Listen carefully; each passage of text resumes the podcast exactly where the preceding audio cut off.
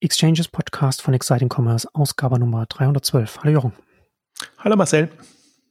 Heute wollen wir uns mit dem Logistikthema beschäftigen und zwar wie wie die Branche oder wie wir grundsätzlich alle damit umgehen, wenn die Paketflut oder die Bestellflut, die Lieferungsflut dann irgendwann mal sich nochmal verdoppelt weiter wächst. Wir gehen ja stark davon aus, dass das alles weiter wachsen, wachsen wird. Also vielleicht ähm, mag das den einen oder anderen jetzt überraschen, dass wir jetzt über dieses Thema reden, aber der strukturelle Wandel grundsätzlich innerhalb der Handelswelt, der äh, hört ja äh, weder weder wegen der Pandemie auf, noch wegen des, noch wegen der, äh, noch wegen Inflation oder, oder, oder Wirtschaftskrise oder, oder Krieg oder wie auch immer. Das ist ja trotzdem, das ist ja hier die These, die wir hier vertreten und das ist ja nach wie vor sehe ich das schon auch gestützt im Markt, dass äh, online wächst und stationär äh, weiter schrumpft auf irgendeinen Stand. Also bin ich auch mal gespannt, wo da der, wo da dann der Endstand sein wird. Aber das ist, also meine These zumindest ist, dass wir dann halt irgendwann an einen Punkt kommen, dass es in Jahrzehnten, dass wir dann äh, an einem Punkt sind, wo wir auch alles, alles, was stationär ist, alles im Kern auch einen, einen digitalen Kern hat im, im Geschäftsmodell. Anders wird es nicht funktionieren aus verschiedenen Gründen. Wir haben auch in einer, in einer in der Krisenausgabe haben wir das so ein bisschen, ein bisschen durch, warum ich dieser These anhänge, weil du mit einem digitalen Kern sehr viel flexibler bist im Geschäftsmodell in allem, was du machst, in, in den ganzen Aus, Ausrichtungen. Aber bevor ich jetzt zu weit abschweife, wir wollen heute über Logistik sprechen und zwar ganz konkret, was, welche Modelle gibt es und was, was machen, was machen die Unternehmen, vielleicht auch ein bisschen DHL Hermes, aber auch ganz viel über Startups auch sprechen, weil die Frage ja schon ist, wie kann das, wie kann der Logistikteil das auffangen, was sich an, an, am Kaufverhalten verändert. Und das ist jetzt auch kein neues Thema, so, so das hat sich bei Dima Exciting Commerce ja auch schon seit den Nullerjahren durchgezogen und auch jetzt bei, bei, bei den Exchanges jetzt immer, dass es schon immer auch ein Thema ist, dass die Logistik der Marktentwicklung am Onlinehandel so ein bisschen hinterherhäschelt und ganz oft der, der Flaschenhals für ganz viele verschiedene Themen ähm, ist. Und jetzt in den letzten Jahren natürlich noch sehr viel stärker geworden durch die Kapazitätenengpässe, die dann auch die entsprechenden Preise dann für die Händler dann auch hochgetrieben haben. Und da wollen wir heute mal so ein bisschen schauen, was, was vielleicht von unserer Sicht aus gerade passiert, wo es, wo es Lichtblicke gibt und wo es auch Potenzial gibt und wo sich das Ganze auch hinentwickeln kann. Und da steigen wir natürlich jetzt ganz konkret, schauen wir in den Norden Europas und da haben wir zwei Startups, zwei, ja, Paketboxen Startups, würde ich mal sagen, die, die überall ihre Kästen da aufstellen.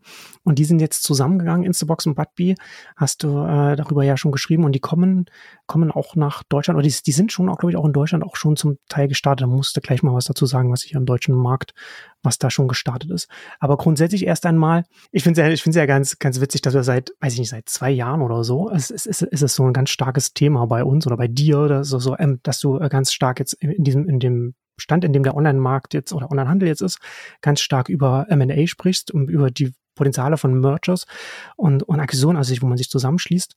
Und bei dem Thema hier äh, sehe ich das noch viel stärker als bei anderen Themen, weil du natürlich, wenn du dich zusammenschließt, ganz sehr viel schneller auf bestimmte Skaleneffekte kommst und auch lokal eine gewisse Präsenz hast. Da bist du zusammen natürlich sehr viel stärker. Deswegen hat das für mich sofort Sinn ergeben, als das bekannt gegeben wurde, dass Instabox und, und Budbee zusammengehen in dem aktuellen Stand, wo die jetzt, wo sie jetzt sind, weil du natürlich dann, wenn du gleich ein bisschen höher bist, dass das dann gleich viel einfacher ist. Aber vielleicht kannst du da jetzt auch noch was dazu sagen zu dieser, zu diesem Zusammenschluss.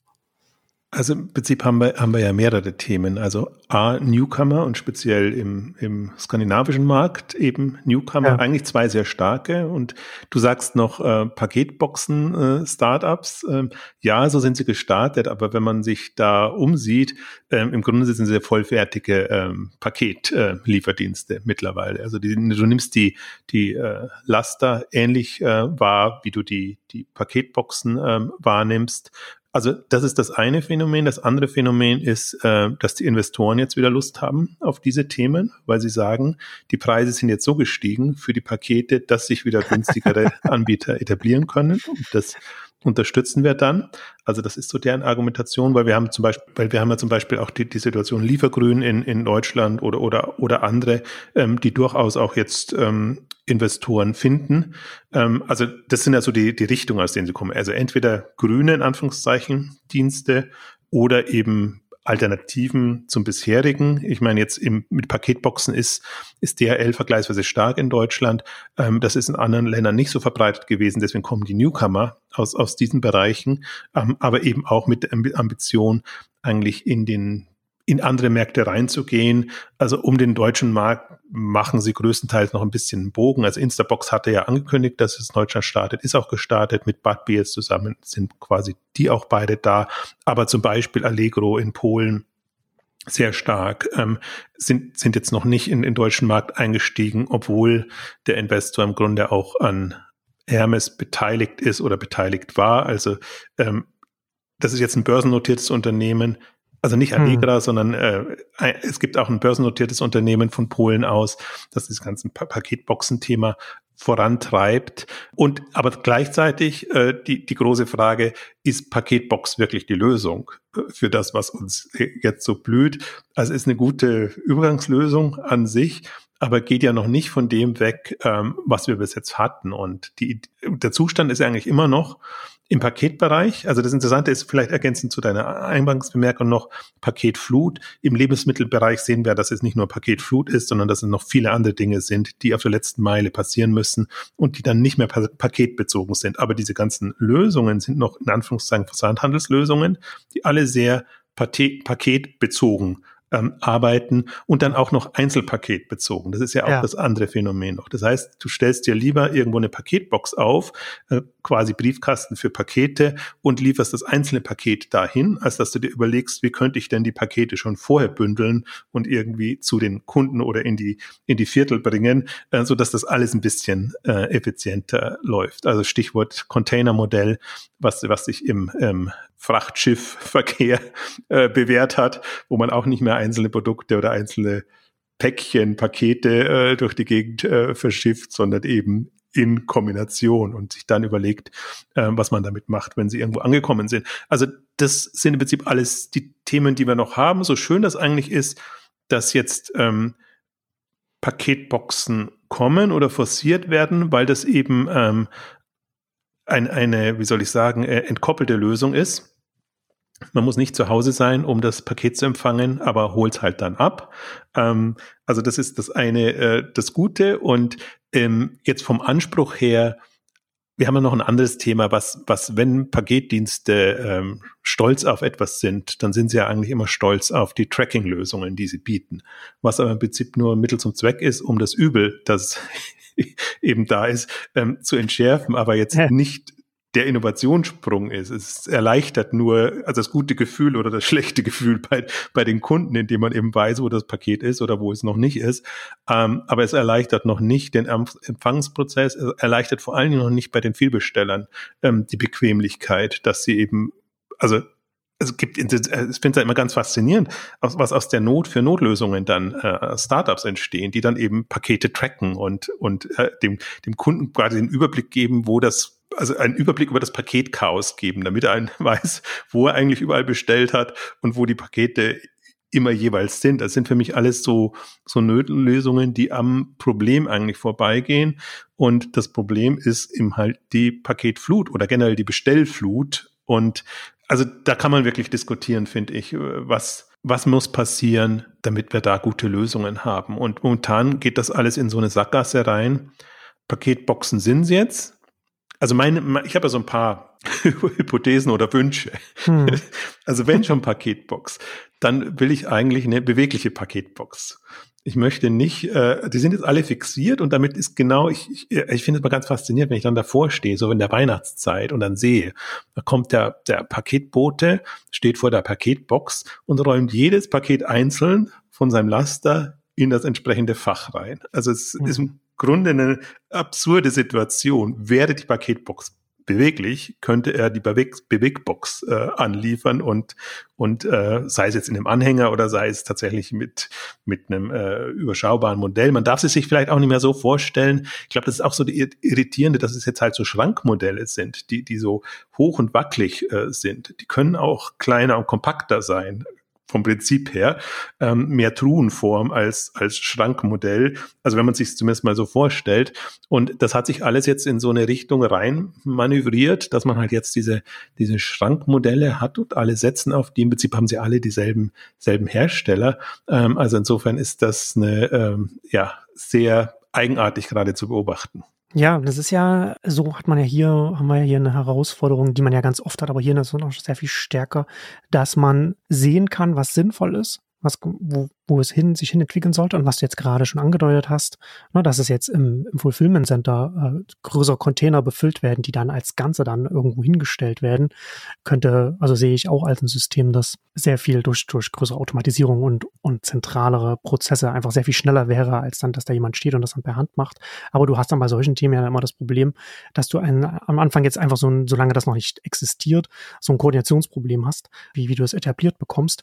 Und jetzt zum Beispiel zu sagen, wir handeln mit irgend mit Unternehmen, die Fläche haben, etwas aus, und ob das jetzt ein Amazon oder ein DHL oder irgendein Startup ist, mit einem lokalen Supermarkt oder wo auch immer, und da stellen wir dann unsere Boxen dann fest hin, dann ist das halt sehr viel einfacher, das zu machen, als zu sagen, okay, wir, wir machen das flexibel. Also selbst da könnte man dann auch sagen, da, da wird dann Platz reserviert. Aber das ist dann immer noch mal so eine größere Herausforderung. Das sehe ich halt hier schon auch ein ganz großes Thema, dass man schon sieht, welche Systeme es braucht und welche sinnvoll sind, aber es sehr schwierig ist, da von dem Stand, wo wir jetzt sind, da hinzukommen. Ne? Und da, also da könnte man zum Beispiel, ist ja auf, theoretisch kann man ja immer sagen, ja, okay, da kann es zum Beispiel auch ein DHL, ein großer Konzern äh, äh, mit, mit entsprechenden Ressourcen kann so etwas auch aufbauen. Aber da sehe ich zum Beispiel jetzt hier schon sehr viel stärker, dass das einfach aus dem, aus dem Startup-Dienstleister-Sektor kommen wird und dann auch da viel stärker aus osteuropäischen Ländern, was du ja vorhin auch schon angedeutet hast, weil die nicht die Infrastruktur haben, die wir haben. Naja, kann man sich halt noch so ein bisschen auf einen DHL verlassen. Deswegen ist, ist ist das, ist das tendenziell eher ein Markt, wo Unternehmen aus dem Ausland herkommen mit funktionierenden Konzepten, die sie dann auch hier hochziehen können. Und diese, diese neuen Dienstleister wachsen ja dann in einem ganz anderen Wertschöpfungsnetzwerk dann auch auf, so dass sie dann auch schon mit gemeinsam mit den mit den Händlern dann etwas aufbauen und das, was du ja auch schon gesagt hast, also Instabox und so weiter, dass sie natürlich nicht einfach nur diese Paketboxen hinstellen, sondern dass sie ein Rundumangebot als als Lieferdienst anbieten, ist natürlich dann auch in dem in dem Sinn halt einfach auch sinnvoll. Man ist halt einfach ein Lieferdienst, der zusätzlich noch eigene Kästen hat, wo er, wo er was, was reinstellen kann an den Stellen, wo er sich schon äh, hat etablieren können. Aber das ist halt schon so ein, so ein Thema, wo wir jetzt gerade so an, an, so, an so einem Knackpunkt sind, weil du ja gesagt hast, ne, die Preise sind hochgegangen, da ist halt einfach auch Druck im Markt da, dass da, dass da etwas passieren muss. Man merkt immer stärker, große, mittelgroße Händler merken, dass da was passieren muss oder dass sie da sehen, da rennen sie hier mit ihren Partnern an, an eine Wand ran.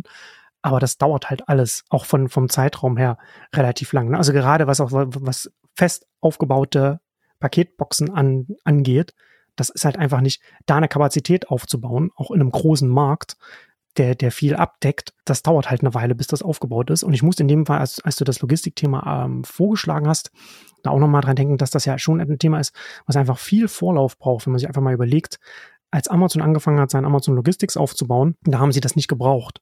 Aber sie haben eben gesehen, okay, hier ist die unsere Wachstumsprognosen, hier ist, wo wir uns hinentwickeln und wir müssen da, äh, wir brauchen die Kapazitäten für uns und das ist auch, äh, auch strategisch für uns sinnvoll, diese, diese Kapazitäten aufzubauen, als Plattform und so weiter, Dienstleister und so weiter, bla bla bla. Aber das dauert halt eine Weile, bis man so etwas aufbaut und man muss das halt mit viel Vorlauf oder mit viel Planung einfach muss man, muss man schauen. Also wir brauchen es eigentlich jetzt schon. Und alles, was jetzt aufgebaut wird, wird dann aber erst eine Weile dauern, bis das sich wirklich im Markt äh, bemerkbar macht. Aber es geht halt nicht ohne. Und interessant, also ich finde es auch interessant, weil dass ich dann vorhin auch nochmal Paketflut gesagt habe und du hast ja auch darauf hingewiesen, dass wir, das sagen wir ja ganz oft, dass aus der, aus, auch aus der klassischen Logistik, also die klassischen äh, Dienstleister ja immer noch stark in diesen, in, in Paketen denken. Ja? Und wir hatten ja auch schon mal äh, eine Ausgabe auch schon mal gemacht, wo wir darüber gesprochen haben, wo ich auch gesagt habe, letzten Endes muss es, geht es darum, dass man über dieses ganze Thema nachdenkt und wegkommt vom Karton, weg von der Kartonage und einfach über die Bestellung an sich nachzudenken. Und selbst das fällt ja schon schwer. Also, also selbst, selbst wir fallen ja immer wieder in, in, in diese Wörter rein, obwohl wir uns da über diese Themen nochmal einen Schritt zurück gemacht äh, nachdenken. Und äh, da ist das, ist natürlich schon äh, eine große Herausforderung und umso spannender natürlich, dass da jetzt so etwas wie Instabox und so weiter, dass da, dass da einfach Bewegung da ist, weil das einfach höchste Eisenbahn ist, dass da was passiert. Nee, ich habe in meinem State of Online Retail bewusst ein bisschen spöttisch ja auch gesagt, der paketgetriebene Onlinehandel versus jetzt äh, Food und andere äh, Lieferdienste. Ja. Und das ist so ein bisschen die Gefahr auch. Und ich weiß nicht, mir ist das ein bisschen zu verständnisvoll jetzt gewesen, was du gesagt hast. Ähm, äh, ich bin bei dir. es, okay. es braucht das alles und es braucht seine Zeit. Aber also A, glaube ich, man kann perspektivisch denken und sich überlegen, wie können alternative Modelle aussehen.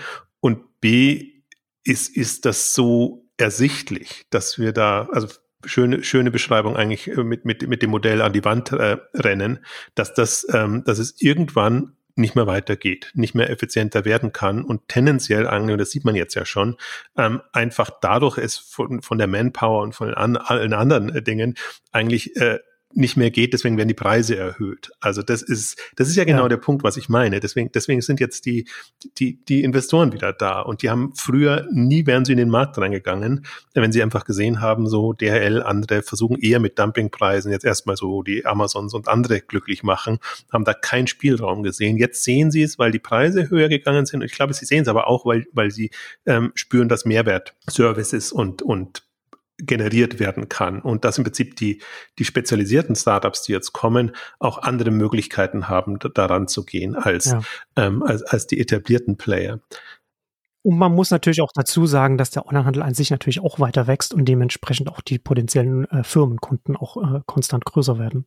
Das stimmt. Also ich, ich glaube auch, ja, das tatsächlich ist immer die Frage, was, was ist der Markt und ab, ab welcher ähm, ähm, Grenze lohnt sich dann auch wirklich ähm, neu zu denken und andere Lösungen anzusprechen, äh, anzubringen. Ein Punkt, den ich noch anmerken wollte zu deinem Punkt, äh, zu, de, zu deinen ähm, Ausführungen. Ähm, eine dritte Partei wird immer übersehen. Ich sehe tatsächlich auch die Kommunen in der Verpflichtung. Also es geht eben nicht darum, nur darum, jetzt mhm. irgendwelche, ja, äh, Flächen für Schrankwände in Anführungszeichen zu finden, sondern Kommunen, die smart wären, und im Grunde gibt es ja diese ganzen Initiativen, jetzt irgendwie eine, eine, eine vernünftige, also Smart Cities, City Logistik etc. hinzubekommen, aber halt auch noch in einer sehr, also entweder von der Logik her irgendwie, es muss halt smart sein, in Anführungszeichen. Und was mir so ein bisschen fehlt, ist A, der pragmatische Ansatz und B, einfach das Bewusstsein, ja, vielleicht haben die Innenstädte ihre besten Tage gesehen. Vielleicht wollen die Leute bequem online einkaufen. Vielleicht wollen wir das unterstützen. Das, ja, das ist, aber da hatten, das hatten wir auch in, in der Logistikausgabe ja auch schon mal da, darüber gesprochen, dass das natürlich dann, dass das politisch natürlich sehr schwierig äh, äh ist, weil man durch dann sofort alle stationären Händler äh, dann gegen sich aufwiegelt, die entsprechend denken, man will, man wolle ihnen das Wasser abgraben. Und äh, das ist dann immer so eine Herausforderung, auch politisch. Aber ich würde halt ganz konkret da, aber, aber das, aber weil das eine Herausforderung ist, ist das halt auch wieder etwas, ohne jetzt irgendwie ganz viele Fässer aufzumachen. Aber letzten Endes ist das halt auch eine Frage für den Onlinehandel. Wie kommt er denn da politisch voran? Und er kommt da eben nur voran, wenn er einen Lobbyverband hat, der sich für den Onlinehandel einsetzt und nicht ein, und da, da brauchst halt einen auf einem Verband, der nicht denkt, ich mache, ich bin für, ich bin für die, für die großen Einkaufszentren und für den Onlinehandel, weil die großen Einkaufszentren natürlich nicht wollen, dass Kommunen Platz äh, an irgendeiner anderen Stelle schaffen, wo die Leute dann bequem dann ihre Sachen, die sie online gekauft haben, abholen können oder wo dann, wo wo die Politik dann auch sagt, wir müssen diese Flächen bereitstellen, weil die Leute nicht mehr in die Innenstadt gehen, sondern äh, da, da ist ja eine Anspruchshaltung, dass die Politik dafür da ist, die Innenstädte so zu machen, dass die Leute da zum Shoppen hingehen. Und da ist halt für den Onlinehandel einfach auch die Frage, wie, wie, wie ist er, wie ist er organisiert und wie, wie kann er das, wie kann er da an, an einen Punkt kommen, dass er sagt, okay, wir müssen da auch mit den Kommunen oder mit, mit den Stadtverwaltungen zusammenarbeiten, dass, dass da auch Flächen für verschiedene Logistiklösungen bereitgestellt werden. Und, ähm, und da vielleicht an der Stelle auch noch, ich habe das äh, auch an, an, an verschiedenen Stellen auch gesagt, äh, mit dem 9-Euro-Ticket. Das war ein ganz interessanter Case, um zu sehen, wie man etwas in der Politik auch verändert. Oder zum Beispiel jetzt auch hier, hier in Berlin sehen wir es auch ganz oft, dass so, so äh, temporär äh, Fahrradstraßen ähm, gemacht werden. Wie man etwas verändert, ist, wie man sagt, so der Politik eine, eine Lösung findet, wo erstmal alle Beteiligten sagen, das ist temporär wir gucken erstmal, ob das funktioniert, ob die Leute das annehmen. Wir machen das, wir, wir testen das jetzt mal für ein halbes Jahr oder für, oder für ein Jahr. Es muss ja nicht sein, okay, jetzt werden hier 50 Parkplätze weggenommen und, und alle gehen auf die Barrikaden, weil sie die Parkplätze brauchen oder was auch immer, dass die öffentliche Fläche ist für diese Logistiklösungen. Sondern man sagt, nein, wir wollen das jetzt erstmal testen für sechs Monate, zwölf Monate und dann schauen, wird das genutzt, wird das angenommen. Und da, wenn man davon überzeugt ist, dann ist das ja etwas, was angenommen wird und auch so einem temporären Experiment, das schafft einfach Fakten. Aber damit man überhaupt an diesen Punkt kommt, muss man halt auch aus als Branche organisiert sein, um da auch eine Lobbymacht aufbauen zu können, um solche temporären Experimente anzuschieben, weil sich darauf zu verlassen, dass das von allein von der Politik kommt, das wird nicht passieren, weil die Politik nicht von sich heraus unangenehm irgendetwas Neues macht, was es vorher noch nicht gegeben hat. Da müssen äh, Interessen von außen kommen, die das äh, argumentativ und anderweitig einfach verkaufen können, damit, damit da was passiert. Da kann man nicht einfach drauf hoffen, dass die Politik dann einfach irgendwie das Licht sieht, weil das wird nicht passieren. Nee, ho hoffen geht ja auch, hoffen ist es ja auch nicht. Also es ist schon so, wie du es äh, beschrieben hast, nur würde ich da ein bisschen ähm, radikaler inzwischen argumentieren. Und was mir halt an der Argumentation auch tatsächlich nicht, nicht gefällt, ist, ähm, dass die Kommunen für die Innenstädte und den Einzelhandel zuständig sind, sondern im Prinzip sind sie dafür zuständig, ähm, dass, dass die Leute ähm, da gut in Anführungszeichen leben können, können und Möglichkeiten also haben. Also man sieht das ja. jetzt ja am besten, was passiert, wenn, wenn, wenn das Auto abgelöst wird, eher durch Elektrofahrzeuge, E-Scooter oder was auch immer. Also da kommt ja eine Dynamik in, in Gange, und das ist so eine Mischung, ja, einerseits Lobby de, de, des Handels, Onlinehandels, äh, also man da setzt bei mir offene Türen ein, aber andererseits eben auch äh, Bürgerinitiativen, was auch immer. Also nicht im Sinne von, wir wollen äh, den Onlinehandel bevorzugen im Vergleich zum stationären Handel, sondern wir wollen bequem die Pakete geliefert bekommen und da nicht unseren, unseren Ärger immer haben. Und ich glaube eben gerade da, auch da wieder, es gibt ja Flächen, es gibt Parkplätze, die man temporär anders nutzen könnte, die man, deswegen meine ich auch vorhin mit, mit bewegliche ja. ähm, Paketkästen oder, oder Paketlösungen, ähm, die man dort einfach abstellen kann. Und ich möchte vielleicht kurz mal da, damit da ein bisschen bleiben, damit wir nicht zu abstrakt und, und, und theoretisch bleiben, um, um auch konkrete Beispiele zu zeigen. Es gibt momentan ja durchaus die Initiativen äh, mit, mit Starship und wie sie alle heißen, die, die, die sehr weit denken Richtung autonome Last Mile äh, die dann irgendwie selber ihren Weg zum Kunden äh, finden. Das sind alles immer sehr wackelige, äh, eigenartige Angelegenheiten. Aber ich denke mir dann häufig, ja, okay, dann, dann lass es halt, lass es halt nicht so ganz kleine Gefährte sein, sondern lass sie größer sein. Lass, lass die bisschen flexibler sein und vielleicht kostengünstig mit, also quasi Paketbox auf Rädern, ähm, die man dann irgendwo hinbringen kann. Und aus meiner Sicht muss das auch nicht autonom sein. Gibt, ich jetzt, gibt auch ferngesteuerte Lösungen oder was auch immer es in dem, dem Bereich gibt. Ne? Aber nur, dass man, dass man ähm, sieht, dass man auch das als, als Szenario wahrnimmt. Und so ein bisschen, wie ich draufgestoßen bin, äh, war tatsächlich jetzt ähm, in, in, in Schweden in dem Sommer, dass man einerseits sieht, wie, wie Instabox und Budbee da eine unheimliche Präsidenz bekommen haben im Vergleich zu vor zwei Jahren zum Beispiel. Hm. Also sehr, sehr wahrnehmbar einfach als alternative Lösungen da.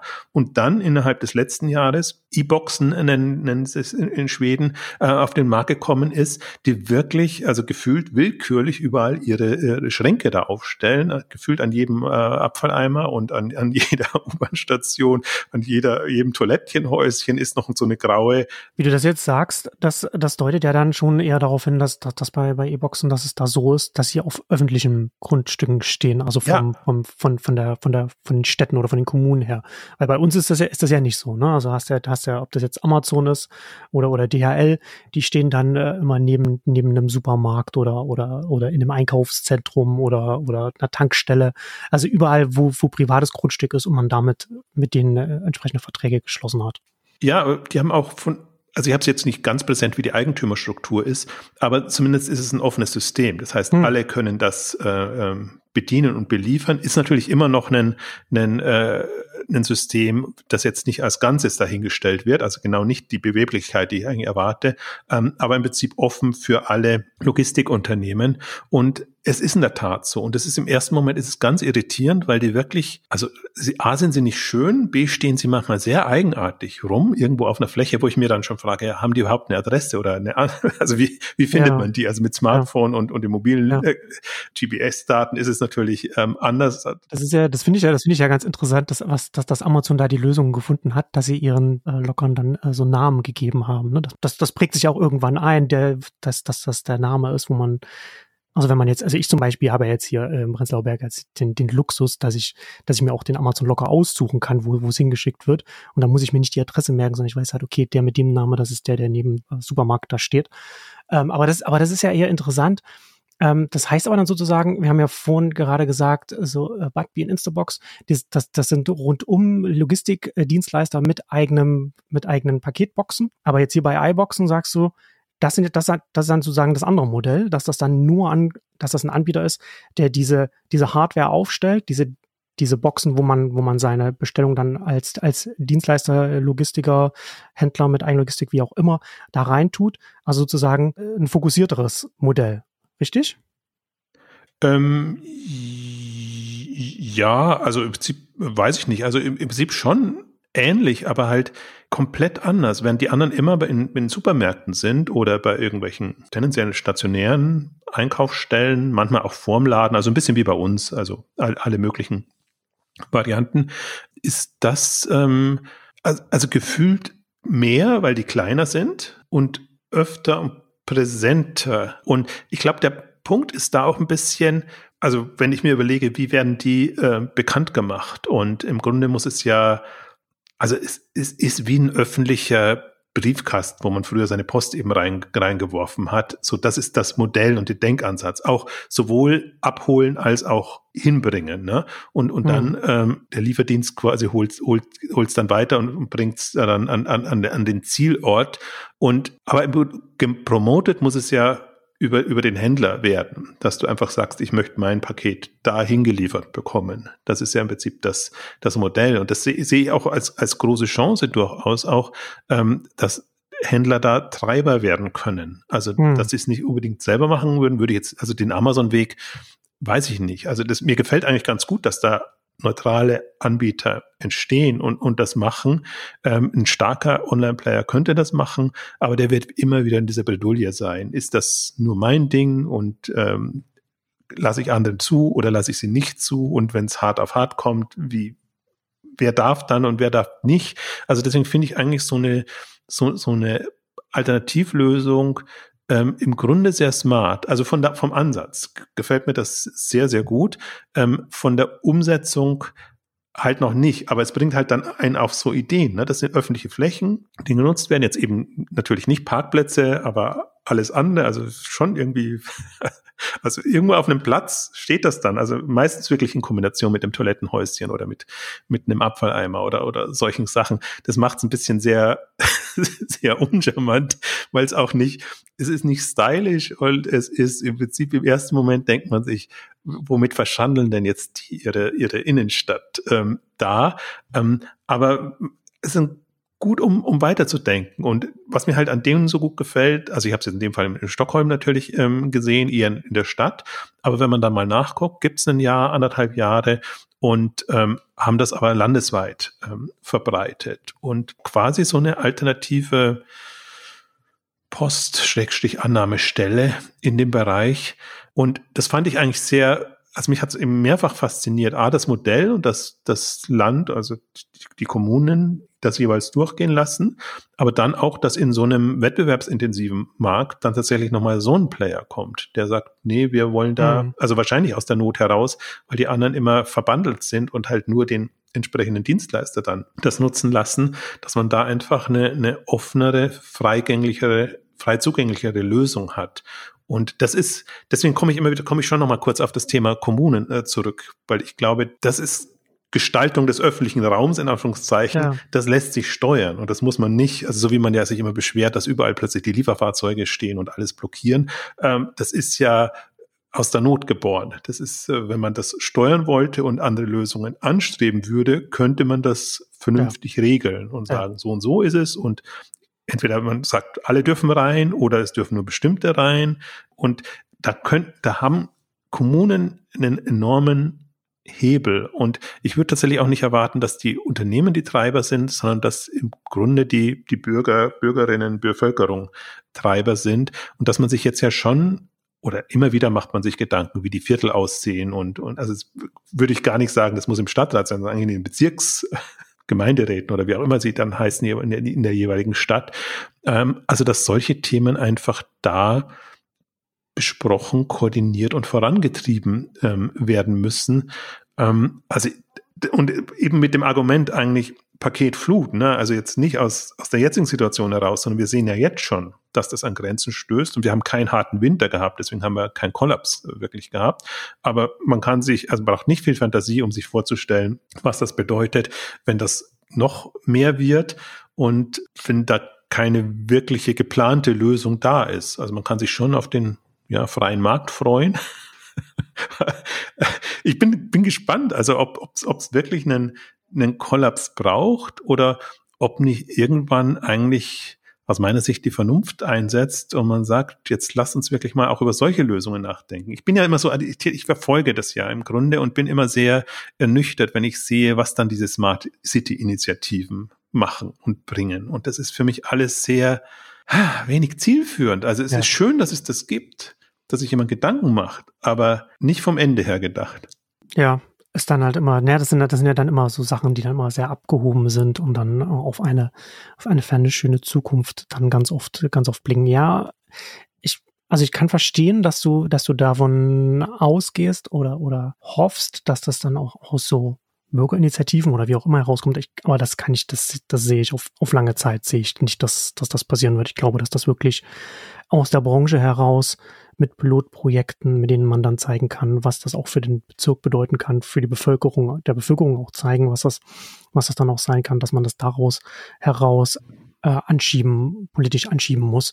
Und das mit iBoxen finde ich ganz interessant, weil ich das auch nicht optimal finde, wenn ein, wenn jetzt äh, der öffentliche Raum dann quasi einem Unternehmen gegeben wird. Denn letzten Endes müsste es, müssten dann dedizierte Flächen geschaffen werden und die werden dann eben nicht nur einem Anbieter, sondern verschiedenen Anbietern zugeteilt oder, oder einer Kategorie von, von Unternehmen, wie auch immer, die das dann entsprechend dann bespielen können mit ihren Lieferungen, sodass dann auch kein, kein über den, über den öffentlichen Raum und die Vergabe des, des Raumes dann auch äh, Monopole dann geschaffen werden. Das ist ja dann auch nicht im Sinne, im Sinne des Erfinders ich meine, wir sehen ja die Thematik, die, die kam ja jetzt auch über den Quick Commerce, ne? Also die, die ja. dann öffentliche Flächen in der Regel vor ihren Lagerräumen in, in Beschlag nehmen und im Prinzip da ähm, genau. Wildwuchs entsteht. Teilweise ganz faszinierend, da müssen sie dann im Raum, also auf der Fläche, ähm, ihre, ihre Räder oder ihre, ihre Fahrzeuge abstellen.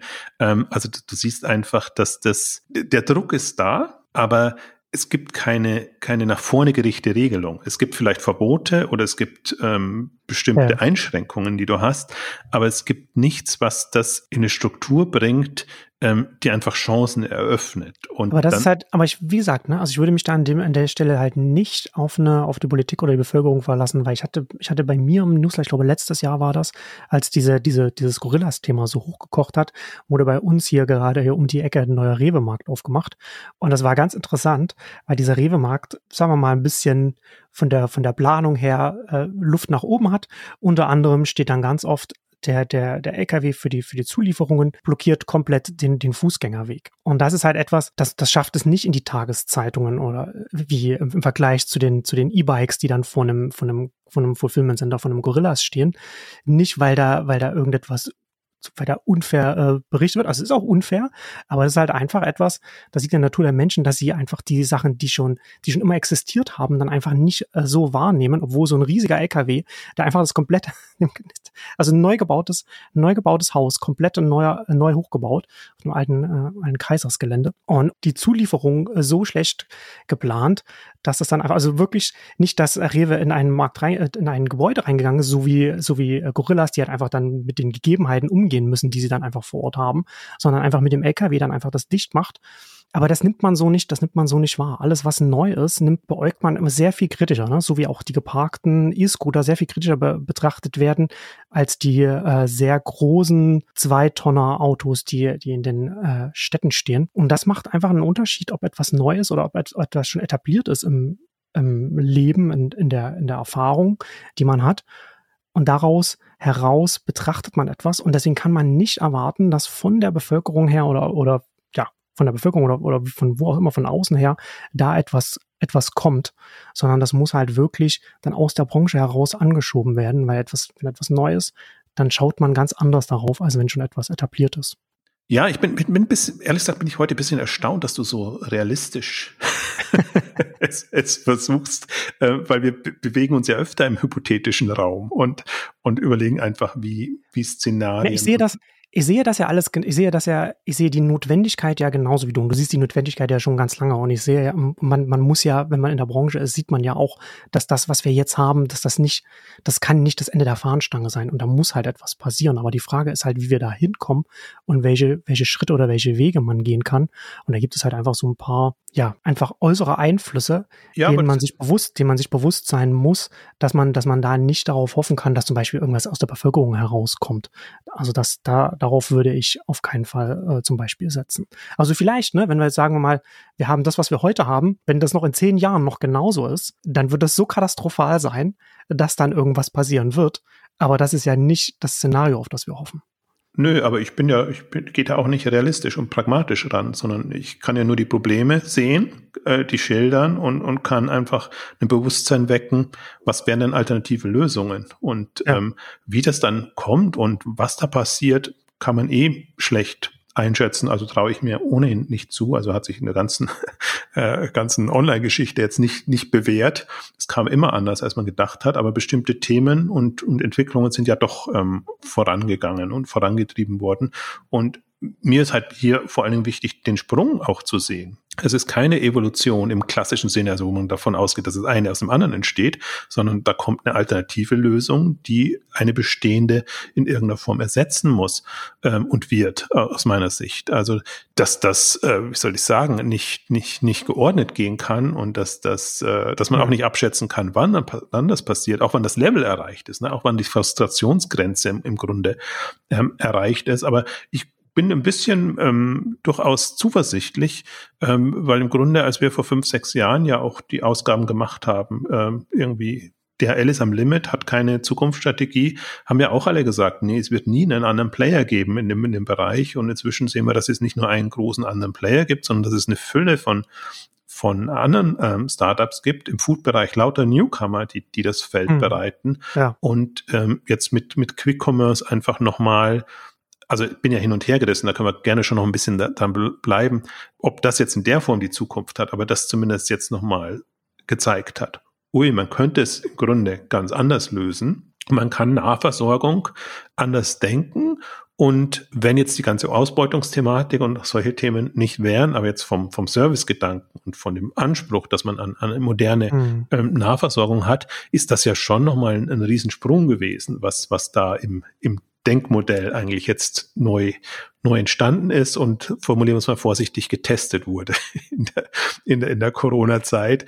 Ähm, ja. Also die machen alle gerade eine eher eigenartige Figur, äh, weil sie weggehen von ihrem Versprechen eigentlich in zehn Minuten ähm, geliefert hin zu plötzlich wollen sie Wocheneinkauf machen, plötzlich wollen sie alles Mögliche machen, plötzlich wollen sie auch nicht mehr schnell beliefern, sondern äh, berechenbar. Also die, die weichen das gerade alles ganz schön auf. Deswegen bin ich durchaus ein bisschen skeptisch, was jetzt diese, diese Anbieter angeht. Ähm, aber die, die haben einfach jetzt das Spektrum nochmal aufgezeigt, dass man im Prinzip, wenn man lokale Depots hat. Und das war ja immer eine, ein, ein Moment, das wir drin hatten in unserer, wir haben ja mal die zehn Hypothesen für die, für, mm. die, mhm. für die Logistik ja. von morgen auch aufgestellt. Also dezentralere, lokalere Lösungen. Unter anderem ist das halt schon, das war natürlich jetzt on speed in Anführungszeichen. Ähm, also hätte ich jetzt vielleicht so nicht unbedingt erwartet. Mir würden ja schon Depots reichen, die flexibel nutzbar sind und, und, und diesen bisschen näher ranbringen. Also deswegen ist das schon, also das gefällt mir als, als, als alternative Lösung. Das gefällt mir gleichzeitig aber auch, weil es eben nicht mehr paketbezogen ist. Weil da, da sehen wir jetzt einfach mal, also das blenden wir halt immer noch aus, ist ja ein weißer Fleck. Food ist, geht nicht in Paketen, so wie man es klassischer macht, klassischerweise hat. Deswegen ähm, ist es super schwierig, Food erstmal als, als Lieferthema ähm, zu etablieren. Und deswegen dauert es halt. Ich meine, wann hat äh, Rewe vor zehn Jahren, zwölf Jahren äh, ungefähr angefangen und, und das wirklich mal intensiv vorangetrieben. Ähm, und ähm, seitdem haben wir das in Deutschland. In anderen Ländern haben wir es zum Teil schon anders, aber die machen auch unterschiedliche ähm, Varianten da. Ähm, also deswegen, das ist für mich schon, wie gesagt, das, das äh, macht mich zuversichtlich, wenn ich sehe, diese Experimente gibt's, die brauchen halt nur eins und deswegen, das war ja auch das Gute, das war halt ein VC-Thema, weil wenn du was auf der mhm. grünen Wiese machen musst und ja. musst es mit viel Geld machen und das gibt einem ja niemand. Es gibt wenige, wenige Modelle, die, die, die so sehr auf äh, VC angewiesen sind, wie jetzt ja so, so Quick Commerce und sowas dann, dann so hochzuziehen. Das ist halt auch interessant, was du auch den Rewe-Lieferdienst angesprochen hast. Die Rewe-Lieferwegen stehen genau wie DHL-Wegen hier immer in zweiter Reihe, überall da, wo sie eigentlich nicht stehen dürfen, dann auf der Straße. Ne? Wo sollen sie, wo sollen sie sonst hin? Ja. Und, und Quick Commerce kommt dann halt mit den, mit E-Bikes um die Ecke und die E-Bikes, die sind ja mittlerweile so aufgerüstet, die können dann auch äh, die können auch strukturell auch Wocheneinkäufe, können die dann auch, können die auch tragen. Und das ist natürlich auch von den Anbietern natürlich auch logisch, dass sie da von den Prozessen her schauen oder, oder auch von den, von den Kennzahlen, dass sie da versuchen, da hinzukommen. Aber ich finde das in dem, in dem Kontext auch nochmal ganz interessant. Ne? In der Pandemie, Gorillas, Flink und, und, und auch Getty jetzt zum Beispiel jetzt auch hier, sind hergekommen, relativ schnell hoch, hochgefahren und es ist sehr interessant gewesen, das hier in Berlin auch zu beobachten, wie sie erstmal ganz normal mit ganz normalen äh, E-Bikes angefangen haben, da rumzufahren oder oder Getty auch noch mit den mit so mit so Verbrenner Vespas am Anfang noch so rumge rumgegurkt und mittlerweile immer, das ist immer wieder mal, wenn man wenn man die wieder sieht von von Jahr zu Jahr oder selbst auch im, in einem Tonus von von sechs Monaten zu sehen, wie sich die Vehikel verändern. Ne? Also diese also Gorillas und Flink und so weiter dann mittlerweile haben sie haben sie sehr stabile E-Bikes mit mit mit mit so dicken Reifen, ne, wo du auch siehst, da gibt's auch so, ein, so eine gegenseitige Befruchtung zwischen diesen an, zwischen diesen Anbietern, diesen Online-Händlern auf der einen Seite und auf der anderen Seite den Hardware-Herstellern, die die E-Bikes und so weiter produzieren und die natürlich dann auch große Abnehmer finden, also vergleichsweise große Abnehmer, die, die dann ihre Flotten dann damit bestücken. Und das ist auch nochmal so etwas, was ich auch so gegenseitig so ein bisschen hochschaukeln kann, ne? weil, da, weil natürlich dann in der E-Mobilität, was so E-Bikes angeht, oder so habe ich jetzt auch gesehen, da, da gibt es jetzt auch einen E-Scooter, wo, wo dann auch so Sachen geliefert werden können. Da ist ja auf dem, auf dem, in dem, in dem Artikel, da ist ein Uber Eats äh, vorne, vorne dran, so ein, so, ein, so ein Rucksack von denen. Das ist ja bei der E-Mobilität im Vergleich zu was wir vorher mit den Verbrennern hatten, da kann man sehr viel schneller iterieren und kann man sehr viel schneller so, das ist ja von der Komplexität her sind ja E-Motoren sehr viel geringer und da kann man sehr viel leichter auch bei den Formfaktoren etwas machen und des, deswegen hat man auch sehr viel schneller jetzt diese, diese ähm, Evolution gesehen, dass auf diese Bedürfnisse der Lieferdienste ganz schnell eingegangen wurde. Also, zum, also man hat es auch gesehen, dass auf die Bedürfnisse von diesen E-Scooter, Verleih, äh, On-Demand-Modellen natürlich dann auch entsprechend die schnell ihre Hardware weiterentwickeln können. Aber jetzt für unseren Fall ganz konkret ist das auch nochmal ganz interessant zu sehen, dass natürlich mit diesem, mit diesem Wachstum des Onlinehandels und mit dem Wachstum von auch von so Anbietern, also hier, hier auf hier, hier Quick Commerce, aber auch zum Beispiel jetzt auch ein Amazon, das jetzt Tausende, Hunderttausende äh, Events bestellt, dass die natürlich dann entsprechend für diesen Einsatzzweck abgestimmt werden und auf diesem hin produziert werden und nicht irgendetwas von der Stange kommt, wo man noch irgendwelche Kästen reinschiebt. Also das ist nämlich genau auch mein Punkt, also wo, wo ich eben dann Hoffnung drauf schöpfe, dass ich mir sage, ich, es ist unheimlich schwer, auch für diese ganzen Newcomer im, im, im Fahrzeugbereich mit den Etablierten ins Geschäft zu kommen, weil du da nie reinpasst und da musst du dich immer an deren Bedürfnisse und dann heißt eher an die Vergangenheit äh, anpassen. Und ich fand es eben auch faszinierend, also dass das jetzt also diese ganze New Mobility Welt, sage ich jetzt mal, äh, dass, dass, dass da wirklich so ein Cluster entstanden ist, das ist jetzt noch nicht nur auf, auf, auf Transport, also auf, auf ähm, Logistik, ähm, sondern eigentlich schon auf persönliche Beförderung ähm, gemünzt gewesen. Aber man sieht eben, dass die gemeinsam hochkommen ne? und dass die sich gegenseitig nutzen. Und ja. auf, auf sowas hoffe ich. Man muss halt auch in die andere Richtung äh, äh, sehen. Ein Flink und ein Gorillas, zumindest in der Anfangszeit, als sie gesagt haben, innerhalb von 10, 15 Minuten, das wäre ohne E-Bikes nicht möglich gewesen. Das wäre nicht mit einem, nicht mit einem, nicht mit einer Vespa, nicht mit einem, nicht mit, mit einem Moped oder nicht mit, auf keinen Fall mit einem Auto in den, in den Metropolen möglich gewesen. Nur weil man mit einem E-Bike so schnell von A nach B kommt, von dem kleinen Depot zu den, zu den Kunden. Nur so war dieses, dieses Modell am Anfang mit dieser, mit diesem Werbeversprechen damals überhaupt umsetzbar. Und deshalb, also was, was mir halt jetzt, also der Punkt wäre jetzt, also ich habe so zwei zu Themen. Einerseits wirklich hatten wir schon jetzt durchgekauft, müssen wir nicht mehr wiederholen, aber wie kann man den öffentlichen Raum da zur Verfügung stellen? Und, und wie kann man autonomere, also ich nenne es mal beweglich, weil wenn ich mobile sage, dann ist es immer so verfänglich, also bewegliche Transportmittel in diesen Prozess reinbekommen, die man halt abstellen kann, selbst so ein Rewe-Fahrzeug, also weil du es vorher gesagt hast, wenn da öffentliche Flächen da wären, Parkplätze, um es konkreter zu machen. Und wenn man sagt, man hat gekühlte Fahrzeuge, die müssen nicht so aufwendig sein und so, und so teuer, dass, dass sie halt wirklich als, als, als Laster funktionieren. Aber ähm, bewegliche Fahrzeuge, da Abstellflächen hat, da einfach die Leute auch motiviert, jetzt in eurem Viertel heute kommt der, der Wagen und bringt die ganzen Bestellungen an, äh, holt sie ab bis da und dahin, äh, dann ist der Wagen wieder weg und keine Ahnung, ihr werdet bestraft oder habt halt verloren, weil er die Bestellung nicht bekommen hat. Äh, also das sind ja, also das ist halt so eine Mischung aus ähm, nicht Paketbox und Paketbox geht ja wieder nicht für frische, weil sie meistens nicht gekühlt sind und eben klassischer Belieferung, aber eben von dem Ansatz her, die Masse, die Masse macht den Unterschied. Und deswegen ist es ja schon jetzt schon auch eine, eine, eine Thematik erst, ähm, also so wie du wie du es bei den E-Bikes, also bei den ja bei den E-Bikes beschrieben hast oder generell erst ist eine Henne-Ei-Thematik. Ne? Erst hm. wenn du eine gewisse Menge jetzt im Bestellbereich hast, kannst du dir wieder Gedanken machen, kann ich das nicht ähm, bündeln und, und andere Lösungen mir überlegen. Aber mich fasziniert das eben total.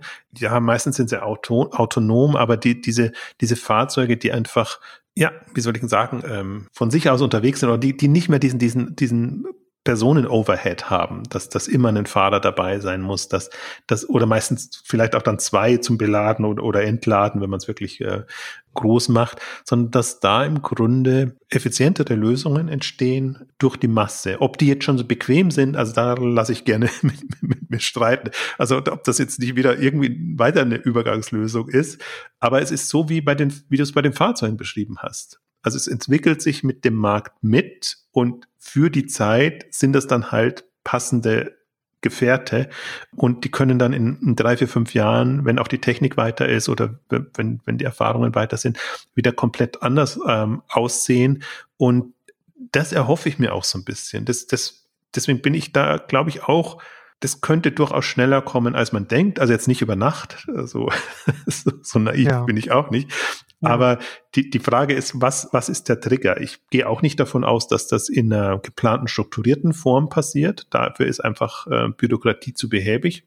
Aber, aber dass eine, eine Dynamik und das einzige Gute, deswegen habe ich immer wieder auch betont, dass die VCs ja aufgewacht sind und, hm. und einfach da Lust haben, diese Dinge zu befördern. Also wenn ein Problem da ist und ein sichtbar steigendes Problem da ist, dann finden sich auch sowohl Startups als auch Investoren, die das Thema angehen. Und dann ist nur immer die Gefahr, dass es in so eine Hypewelle rennt, wie, wie jetzt bei, bei Gorillas und Co., ähm, was dem eigentlich kontraproduktiv ist, weil dann eher wieder so eine Pause dazwischen kommt und dann wird es vielleicht wieder in anderer Form äh, nochmal nach oben kommen.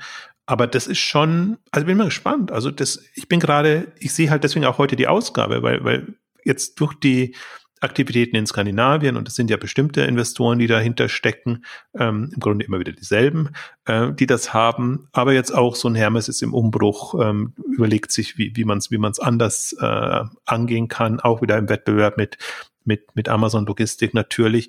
Ähm, also da ist schon gerade eine, eine Grunddynamik, ein Grundinteresse da, so dass man eigentlich sich solche Gedanken machen kann und ähm, bin dann gespannt, wenn wir in zwei, drei Jahren sprechen. Also das war für mich eigentlich das Phänomen oder das aus, aus Amazon Logistik. Da waren wir ja auch die ersten, die so ein bisschen, ähm, hm. ähm, also ja. erstmal als ich entdeckt habe, dass die jetzt ihre Gesellschaften gründen und, und dann einfach da, da loslegen, so 2016, und wo das alles total absurd gewirkt hat. Also das, das, da kommen die nie durch und das macht irgendwie alles überhaupt keinen Sinn. Und wie wollen sie das machen? Wie man dann aber auch sah, wie sie, wie sie einfach versucht haben, da wo die anderen eben jammern, dass sie keine Fahrer finden, äh, einfach andere Modelle und die Leute eher in die Selbstständigkeit dann drängen, damit sie dann ihre Partner haben. Ob das jetzt fair ist und ob das an Ausbeutung grenzt, das möchte ich jetzt mal dahingestellt lassen. Aber nur um den, ja. den Modus einfach zu verdeutlichen, ne? wie, wie so ein Newcomer dann eigentlich Bewegung in so ein Thema, in so einen Markt bringen, hm. wo, wo eigentlich etablierte ja und das ist ja keine Entschuldigung, sind, stehen ja wirklich da vor, vor Grenzen und können einfach nicht so agieren. Das, das müssen andere ähm, alternative Anbieter machen. Ja, DHL hat ja auch seine Subunternehmen. Und das war auch wieder so ein, so, ein, so ein Thema, wo man natürlich sehr viel kritischer auf etwas schaut, was von einem noch noch vergleichsweise jungen Unternehmen aufgebaut wird und nicht so sehr auf die alten Unternehmen schaut. Ich finde es auch immer ein bisschen äh, äh, interessant oder also rein, rein soziologisch betrachtet, dass natürlich immer über die Ausbeutung der Gorillas-Fahrer gesprochen wird, aber ob es ob, denen wirklich so viel schlechter geht als jetzt einer Supermarktkassenkassiererin, weiß ich auch nicht, wie, wie, wie stark sich das dann wirklich so von Arbeitsverhältnissen so stark unterscheidet. Also es sind beides sicherlich keine super tollen Jobs. Ähm, aber man kann ja wirklich in ganz viele verschiedene Richtungen denken, ne, wie man das auch, in welche Richtungen das gehen kann. Und ich finde, dass eine, ein, wirklich eine Richtung, die sehr viel Potenzial hat, ist, was du schon sagtest, äh, diese Richtung, dass man es einfach mobil oder autonom, wie man es nennen wird, denkt. Aber ich würde gar nicht so sehr in diese, diese Starship-Richtung denken. Also die halte ich halte ich ein bisschen für, für bizarr, dass dann so ein, so ein autonomes kleines Gerät rumfährt und dann einzelne Bestellungen dann ausliefert. Also tatsächlich eher zu sagen, wir haben wirklich dezidierte äh, Flächen bereitgestellt und dann kommst du und dann, und dann muss auch nicht, das muss, da muss nicht irgendwie, dass man sagt, okay, das muss autonom mit, mit AI irgendwie hingefahren werden oder, oder gesteuert, sondern es können ja auch ganz normal klassische Autos sein, so wie, oder, oder LKWs, äh, Lieferwägen sein, so wie wir es heute bei DHL und so weiter hat die aber dann nicht immer überall stehen bleiben, sondern die hinten den Container drauf haben, da hinfahren, den Container auf der Fläche abstellen, wo dann die ganzen Pakete für mehrere Häuserblöcke drin sind und, und, und wieder weiterfahren. Und da haben wir die Technologie dafür wäre da, auch dann die Nachfrage am Markt wäre für so etwas da, weil das einfach viel, dadurch, dass es zentraler gelagert ist und die Menschen, ja, also, ne, also der, der, der Paketbote in dem Sinne, der würde halt nicht von Haustür zu Haustür gehen, sondern würde halt dann nur mit dem Auto dahin fahren und dann wieder zum Fulfillment Center wieder zurückfahren zum Lagerhaus oder wo das dann halt wieder das nächste befüllt wird. Und da hast du eine ganz andere, hast du ganz andere interne Kennzahlen, mit denen du dann da, äh, mit denen du dann da arbeitest. Das Nadelöhr ist ja halt ja auch nicht dann die Abnehmer, also die, die Online-Handelswelt, sondern das Nadelöhr ist dann einfach an der Stelle auch wieder einfach die Fläche, die du brauchst, um so etwas dann hochzuziehen. Und da, und das ist halt einfach so diese, diese Frage, über die wir halt heute auch schon gesprochen haben. Aber es ist schon interessant, das zu sehen. Ne? Also, also es passiert halt wirklich etwas im Markt. Und wenn das halt aus öffentlicher Hand nicht kommt, dann wird es halt weiter auf, auf privaten Flächen stattfinden. Und ich glaube, dass da jetzt schon sehr viel stärker äh, einfach auch aus der Startup-Dienstleister-Sicht heraus dann da passieren wird, was wir jetzt ja auch schon sehen. Viel interessanter finde ich jetzt an der, an der Stelle, also mich persönlich interessiert es halt immer, immer mehr, weil ich ja mich mit Plattformthemen beschäftige. Wie viele Plattformaspekte hat man drin oder wie viel macht, wie viel davon wird, wird man in-house machen? Also im Sinne von, wie viel macht man in-house oder wie viel macht man dann mit Partnern, wie viel ist Self-Serve und so weiter. Weil da gibt es ja ganz viel Spielraum, wie so etwas ausgestaltet werden kann. Naja, der Punkt ist ja schon, das haben wir jetzt ein bisschen ausgeblendet. Also die, die Apps, die bei, bei Budbee dabei sind oder, äh, also ich habe mir jetzt nicht, die iBoxen habe ich mir jetzt nicht angeguckt, aber das ist ja schon ein, hat da noch einen anderen Aspekt, ne? Die, den, den, den Kundenzugang und die Kundenbetreuung mm. in dem Bereich, aber aus einem, aus einem anderen Motiv heraus. Eben nicht Tracking der Pakete, da bin ich halb schon allergisch, wenn ich, wenn ich solche Lösungen dann immer, immer sehe, sondern aus, aus einer Sinne, Sinn, wie kann ich es bequem und einfach in, in mein Leben ähm, in, integrieren in dem Bereich. Ich glaube schon, also wenn ich das nochmal so ein bisschen, äh, kann man ja doch abschließend dazu sagen, äh, darf. Also die Kommunen würde ich nicht aus der Pflicht lassen. Das ist für mich ja. schon ein, ein Aspekt, der wichtig ist, der nicht zwingend ist. Du hast es beschrieben. Also es gibt auch andere Flächen und man kann sich andere Lösungen überlegen.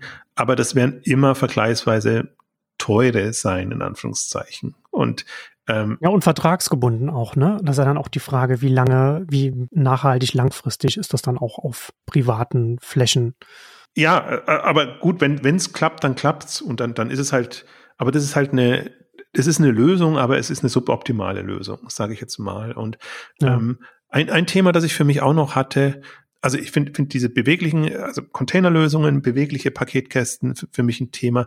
Und das andere ist, so wie sich die Kommunen für den öffentlichen Personennahverkehr einsetzen und um den kümmern, kann ich mir einen, ich nenne es mal jetzt öffentlichen Güternahverkehr vorstellen. Ich bin ganz fasziniert, neulich, neulich in Zürich, wenn ich dann sehe, dass dann nicht auf den Schienen dann nicht nur die Trams rumfahren, sondern kommen plötzlich auch äh, äh, äh Züge mit, äh, mit Lasten durch, durch die Gegend. Was, äh, wenn man sieht, denkt man sich, ja, okay, so kann man es ja eigentlich auch machen, was man aber nirgendwo hat. Ne? Und das, das sind jetzt die, das waren auf Schienen, aber Busse etc. oder sonst irgendwas. Ich glaube, man kann sich so ein bisschen Picknick inspiriert, auch überlegen, mhm. kann man nicht Routen definieren, über die das läuft und mit denen man das koordiniert. Im Grunde ist es eine ähnliche Herausforderung. Man muss immer noch einladen, ausladen, ist, ist noch eine andere Thematik oder eben dann irgendwie wieder wohin stellen geht auch. Aber wenn man das alles ein bisschen orchestriert und, und anders anginge, ist natürlich sehr weit gedacht. Also ich bin schon bei dir. Ich halte das jetzt auch nicht für realistisch. Und aber nur dieses, dieses, dieses Bewusstsein zu haben, das ist ja alles, also im Prinzip fängt es ja bei einer Fußgängerzone an. Eine Fußgängerzone ist ja auch nicht Gott gegeben, sondern die ist irgendwann mal initiiert worden und aus guten Gründen hat man da die Autos verbannt. Ganz schlimm. Ähm, und, und hat einfach dann Parkhäuser gebaut und stattdessen Fußgängerzonen ähm, hinbekommen. Und für mich ist das so ungefähr, ist für mich die, die Dimension und, die Qualität, die, die man dabei hat. Und es geht halt tatsächlich auch darum, ja, die, das Umfeld, die Lebenswelt, ja, lebenswert zu machen, attraktiv ähm, zu machen und, und zeitgemäß hinzubekommen. Und leider hinken natürlich die, die Städte, Kommunen hinterher und ich, ich glaube, es geht auch nicht da, die müssen auch nicht Innovationstreiber werden. Das erwarte ich jetzt gar nicht, dass man wirklich so komplett äh, sich äh, das alles über, überlegt. Aber im Grunde müsste das kooperativ in irgendeiner Form laufen. Mhm. Leider, und ich glaube, das ist auch das andere Manko, ist das halt immer als alles, was neu kommt, ist erstmal Feindbild. Jetzt langsam, glaube ich, ändert sich so ein bisschen, weil die in Anführungszeichen grünen Lösungen und, und die Themen, die kommen, die sind so ein bisschen attraktiver. Da hat man noch ein anderes Moment drin. Wenn das nur rein ja. technologische Lösungen sind, da ist immer die, die Skepsis noch größer, dann kommen die Datensammelwut und dann kommen solche Themen immer hoch oder Ausbeutung. Also wir haben sie im Grunde alle genannt. Ähm, deswegen sehe ich da auch durchaus die Chance, wenn ich jetzt sehe, die grüne Schrägstrich Mobility ähm, Themen. Alle Städte haben jetzt in irgendeiner Form ähm, zugängliche Rad Fahrräder oder auch Elektroräder, äh, alle. Und das finde ich auch sehr faszinierend. Da arbeiten sie ja noch daran, wie, der, wie, die, wie das wilde Abstellen von E-Scootern verhindert werden kann. Ähm, auch da fand ich sehr süß in, in, in, in Stockholm. Sie haben im Prinzip Flächen reserviert und so Art Ständer, wo man sie dann mhm. hinstellen kann, aber nicht, nicht fix und deswegen sind das immer so einsame Lösungen. Da weißt im Prinzip, das ist die Idee dahinter, aber letztendlich stehen die Scooter dann doch irgendwo anders. Aber auch da könnte man einfach strenger sein und sagen, okay, das wird nur da abgestellt, wo es auch abgestellt werden darf. Und ähm, also man sieht schon, es, es gibt Lösungen und wenn man sich mal die Städte und Viertel anguckt, hat sich schon super viel getan, jetzt auch in den letzten, sagen wir, würde fast sagen, fünf, also nicht mal zehn, sondern fünf Jahren, wenn man sieht, was, was da jetzt sich alles verändert hat im Stadtbild und was eben auch koordiniert sich verändert hat. Ähm, also das sind so Punkte, wo ich mir dann denke, okay, man könnte schon, also es ginge schon was voran, also das Einzige, wo ich, wo ich halt hadere, ist wirklich, wenn ich mir die Smart City Themen und Geschichten angeht, da werden solche Sachen gar nicht diskutiert. Das taucht ja, nicht auf. Das sind nur Effizienz. Ja, weltfremd. Themen. Ja, ist halt auch ganz oft weltfremd dann an, an dem, an dem Punkt. Also in dem, in dem Fall, also was jetzt gerade so abschließend, was ich noch als Gedanke noch einfließen lassen würde, ist, dass ich ja sehr gespannt bin, was da zum Beispiel jetzt sehr aktiv trans, sich transformierende Städte wie Paris zum Beispiel machen werden, ne? wo Paris ja jetzt ganz viel von dem von dem äh, Autoverkehr aus der Innenstadt verbannt hat und dann und da hängt natürlich dann auch dran, dass man auch andere Sachen sich überlegen muss und da bin ich schon mal gespannt, was da infrastrukturell von der Stadt noch ähm, da passieren wird. Da könnte ich mir vorstellen, dass der auch sehr viel aktiver auch in die Richtung gedacht wird, was wir jetzt machen, weil es natürlich dann auch entsprechend, das ist ja nicht einfach nur für zum Wohle irgendwelcher Unternehmen, sondern worüber wir halt reden, das ist ja dann auch einfach, da geht es einfach um, um, eine, um eine bequeme und umfängliche äh, Grundversorgung oder umfängliche Versorgung der, der Bürger dann in den entsprechenden Gemeinden. Ich meine, ich finde, man sieht es auch, auch in der Stadt wie München, grüne Stadtratsmehrheit, jetzt noch ein SPD-Bürgermeister, so fast schon aus Tradition. Ähm, ich muss zum Teil schmunzeln, was, was, also du, du merkst einfach, dass du merkst die grüne Stadtratsmehrheit, sage ich jetzt mal, in den Entscheidungen, mhm. aber du siehst auch, wie absurd die Lösungen zum Teil sind, die dann gemacht werden, also Förderung des Fahrradverkehrs und die, die Straßen werden anders markiert und da werden teilweise richtige Kunstwerke vollbracht, damit dann sich jeder noch zurechtfindet. Also sehr, sehr absurd, wo du, wo du einfach merkst, okay, der, die, der Anspruch ist, ist da und es, es könnte was vorangehen, aber eher in improvisierter Form gerade noch, eben weil so eine eigenartige Konstellation zum Beispiel jetzt jetzt jetzt da ist und ähm, ich glaube je mehr da ähm, einfach auch dieses dieses Bewusstsein durchkommt umso eher wird sich sowas durchsetzen. Und ähm, ich bin da eben auch mal sehr gespannt, also weil du, du hast sehr, sehr noch ähm, ja Rettung der Innenstädte und alles äh, ähm, am Anfang thematisiert und gleichzeitig kommt aber, wie wollen wir ökologisch sinnvoll, vernünftig ähm, unsere Städte gestalten. Also das ist so ein bisschen das Pferd von hinten aufgezäumt und ja. da tut sich mehr. Ja. Und das andere wird, will man so nicht, man will sich halt mit der Wirtschaft nicht verderben. Das, das ist, ist auch klar. Ähm, aber es, es sind schon interessante Dynamiken gerade da. Und ich meine, mir, mir ist zum Beispiel sehr wurscht, aus welchem Grund das jetzt kommt. Und ich will jetzt natürlich nicht, dass keine Stadt wird sagen, wir sind für den Onlinehandel und online quasi hat Online First, würde, würde ich mir nie erwarten aber äh, eine, eine, eine ökologische Lösungen oder sagen wir mal, äh, keine Ahnung, autofreie Innenstädte oder was auch immer dann da kommt, ne, und wer, wer ist da am besten gerüstet, ähm, das kommt dann durch die Hintertür. Also ich finde, das ist ja so ein Thema heute, 2025 kommt eigentlich schon sehr schnell, sehr nah, oder 2030. Also ja. wie, ja. wie sehen dann ähm, ähm, zeitgemäße Logistik-Last-Mile-Lösungen aus? Darum geht's ja so ein bisschen. Und ähm, ich bin da ja, ich bin, hab, bin, bin so hin und her gerissen. Also einerseits sehe ich so die Lichtblicke, andererseits denke ich mir, die, diese radikalen Gedanken macht sich noch niemand und man ist, man ist ja einfach so in seinem Raster drin. Man sieht die Dinge so, wie sie bisher waren und ich muss immer über jeden, also muss über die Schränke einfach immer, die irritieren mich inzwischen, wenn ich die, diese Schränke sehe, die dann schön, also Paketkästen, die dann schön äh, befüllt werden und dann kommen die Kunden und dann nehmen sie es wieder raus und ein ineffizient hoch 10. Ich hatte vorhin kurz nachgeguckt, es gibt auch Beispiele, es gibt ja so Prototypen auch von so Wegen, die du beschrieben hast, wo wirklich der Wagen kommt, ja, ja, wird ja, das, genau. ähm, der Kasten ausgeräumt. Ich habe es nur leider jetzt nicht gefunden, deswegen habe ich jetzt den Namen nicht, nicht, nicht parat. Also da, da gibt es viele schon, schon also es viele, einige super schöne Prototypen und aus, aus China kommen die ganzen autonomen Lösungen. Da hatte JD mal eine, ein schönes Video ähm, gehabt. Also ich habe es jetzt ja, seit, glaube ich, 30 Jahren nicht mehr. Im Zweifel kommen dann bei uns ja die riesigen JD-Drohnen, die da in China die Provinz versorgen. ja, also kann, kann uns alles passieren, wenn wir da wieder dahinterher hinken. Und ich meine, ich glaube, jetzt die, die ganzen Paketkästen sind noch aus europäischer Produktion zumindest. Mhm. sind aber jetzt auch nur bedingt smart. Immerhin, sie haben jetzt schon mal alle keine, kein Display mehr, die, die neueren, also speziell auch, auch von DRL, ähm, also werden über das Smartphone ähm, gesteuert. Aber der, der Kasten an sich, der ist jetzt noch, das ist halt klassische Handarbeit.